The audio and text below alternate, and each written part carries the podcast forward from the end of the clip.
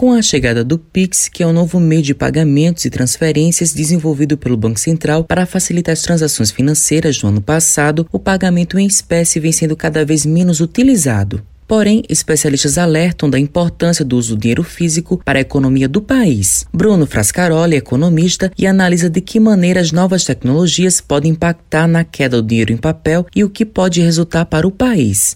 As novas tecnologias de pagamentos, que fazem parte desse grande conjunto de meio de pagamentos, que envolve, por exemplo, também os cartões e a plastificação que nós tivemos no Brasil nos últimos 20 anos, fazem com que a velocidade né, das transações financeiras, é, das transferências, dos pagamentos, das nossas programações financeiras, elas fiquem mais ágeis. E aí, essas novas formas de pagamentos, é, por elas desempenharem melhor as funções é, que eu dizia a respeito da rapidez da transferência de recursos, pagamentos, recebimentos, elas vão ter um impacto né, é, muito grande em relação ao chamado lado real da economia. Ou seja, quando a gente olha, por exemplo, é, para a geração de novos postos de trabalho, é, para o aumento é, da distribuição de renda. Então, isso, inclusive, tem um efeito muito importante quando a gente fala da inclusão.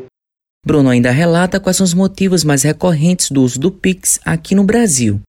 Então o Pix é um exemplo porque ele permite a compensação daquele pagamento, independentemente da instituição financeira, né, recebimento e o envio é, de recursos financeiros, de uma forma fácil, com a chave de identificação é, e ah, ele vem ganhando espaço exatamente pelo fato de que ele está, é, de certa forma, iniciando o processo de substituição é, do meio de recebimento de pagamentos mais popular que a gente tem no Brasil, que é através dos cartões é, de pagamentos. Gilberto Farias é doutor em computação e professor do Centro de Informática da Universidade Federal da Paraíba e fala qual a relevância da circulação da moeda para a economia brasileira.